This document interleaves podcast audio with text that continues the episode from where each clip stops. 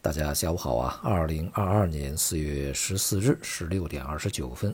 今天的国内市场的 A 股是全面反弹啊。昨天这个国常会呀，在市场千呼万唤以后啊，终于呢，呃，提前预告了这个降准啊即将来临，也就是适时运用降准等工具支持实体经济啊。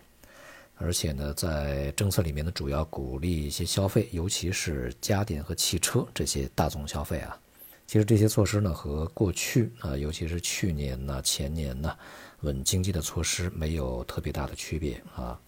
呃，手段就是降准啊，领域就是家电和汽车这种消费。这次降准信息的释放啊，呃，从市场感觉层面来看呢，其实是有一些滞后啊。那么，如果非常明确的对于今年这个。整个经济有一个货币政策的计划的话，那么在两会以后，或者是在上周啊，或者上两上两周吧，四月初啊，这段时间里边呢，就应该去向市场传递一个清晰声音。但是呢，并没有啊。那么一直到现在才出来，说明啊，这个货币政策的放松其实还是相对比较谨慎啊，也是综合考虑了当前的一些实际情况，尤其数据啊。加上东南部吧一些发达地区这个疫情的这个影响呢，可能才最终下了决心。那么降准呢，仍然是一个宽信用啊这个方面的一些措施，是否接下来会有降息，我们还是需要进一步观察。呃，现在市场啊，如果单纯的降准，市场是吃不饱的啊，而且也是解不了渴。况且呢，像降准以后释放的信贷资金的央行。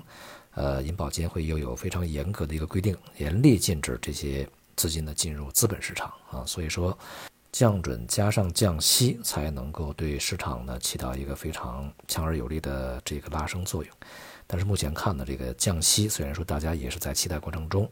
那么就看央行啊随后是否啊会有这样的一个相关动作出来啊。个人看法呢，如果是在本周或者是下周的稍早时间啊，宣布降准以后啊，降息恐怕就没有那么的迫切啊。央行，呃，需要再进一步的观察一下整个市场啊，有经济的发展动向啊，市场动向，尤其呢也要观察一下外部啊，这个通胀啊，加息的这种溢出效应以后呢，才会进一步的去对利率的调整呢去做一些安排。当前看呢。首先，在上半年，呃，调降利率的可能性不是特别大。不过呢，无论如何啊，降准这个信息的释放呢，也对市场而言是一个好消息啊。所以说，今天的市场呢，这个回稳啊，尤其是些这个消费板块呢，呃，反弹还是比较明显啊。但是，似乎呃，消费板块的反弹呢，并不是国常会强调的那些哈。所以呢，这个从整个的市场的结构上来看呢，好像也并没有那么特别实质的反应。接下来呢，大概率啊，整个 A 股呢还是处在一个震荡整理的过程中啊，也就是在一个区间里面进行整理啊。但是呢，结构的分化仍然是相对比较明显啊。传统行业，呃，所谓的这个长期的价值以及避险板块呢，会相对的稳一些啊。强题材啊，一些这个板块成长股，那么会还是弱一点啊。目前成长股啊，仍然是比较弱啊，还没有这个完全止跌的迹象啊。而外围市场呢，在消化了这个比较高的通胀水平以及啊这个逐步呢对于联储会快速的加息缩表啊这些信息有所这个准备以后啊。市场预计也会有一些这个反弹整理啊，但是呢，大的基调仍然没有任何改变啊，无论是内部还是外部，都是如此啊。市场的整个下行的这种这个长期趋势呢是没有任何改观的啊，因此呢，未来整个市场呢仍然是大体啊，它是一个大格局是承压的啊，那么在过程中会间或伴随着一些反弹啊，距离大举出击啊，进行这个非常大规模的配置啊。呃，这个时间目前看来还没有到来。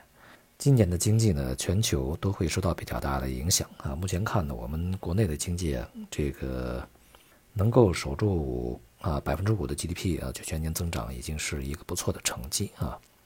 在仍然坚持结构调整啊，缺乏强刺激的这个情前提之下啊，整个经济呢不会热起来。那么相对平稳呢，就是一个非常不错的一个结果。所以呢，市场啊，在这样的一个情况下呢，也很难在今年啊出现非常大幅度的这种回升啊。所以呢，捕捉机会啊，也仍然是阶段性的啊、结构性的和一些这个局部的零散的啊这样的一些交易的行为啊。